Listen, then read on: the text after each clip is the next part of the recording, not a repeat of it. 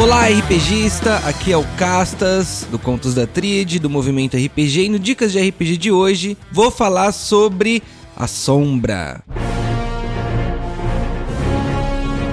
O Dicas de RPG é um oferecimento da Toca do Tabuleiro. tocadotabuleiro.com Compre seus RPGs e board games e garanta a sua diversão.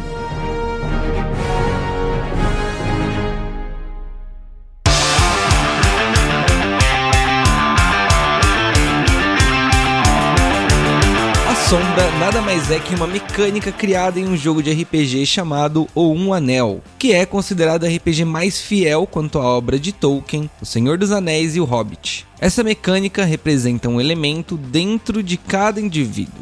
Este elemento é a fraqueza, a ganância, a ambição de cada criatura. Dentro do jogo, pode ser o desejo por poder, fama, dinheiro, algo que faria com que a moral do personagem fosse questionada na hora H.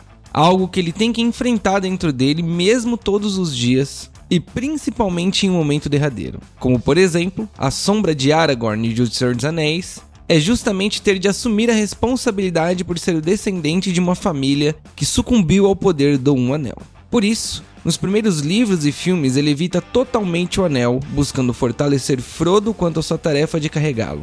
Por fim, usar essa mecânica dentro do seu jogo vai facilitar entender qual é a sombra de cada jogador e como utilizá-la para deixar o jogo mais tenso, humano e, consequentemente, mais emocionante. A sombra pode ser decidida por um bom roleplay ou até mesmo por uma decisão no dado, como é o caso do livro Dom um Anel, uma vez que este também é um jogo de RPG. Outro exemplo conhecido, agora voltando nossas experiências para Dungeons and Dragons, é o caso do Drow Drists Dourden, de Forgotten Realms. É sabido que a maioria absoluta dos Drows em Forgotten Realms são malignos e leais seguidores da deusa maligna Lolth. Mas não só isso. Todos os habitantes de Menzoberranzan vivem em uma sociedade alimentada pelos desejos da deusa Lolth. Drists nasce e é criado por sua família, Dourden, de forma diferente dos outros Drows. Ele recebe o que mais se aproxima do que chamamos de amor ou carinho e é treinado pelo mestre de armas Zakna Fen, que também direciona o Elfo Escuro para um caminho diferente dos outros Drows malignos. No entanto, a sombra de Drists nunca deixou de existir.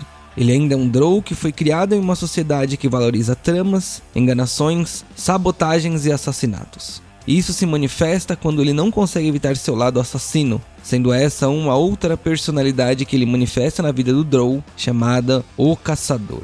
Esse é mais um exemplo sobre essa mecânica e que pode ser colocada no seu jogo a partir das situações problema onde essa sombra ou este lado maligno surgisse. Afinal, bons personagens também sucumbem ao mal, vide Arthas, o Lich King de World of Warcraft.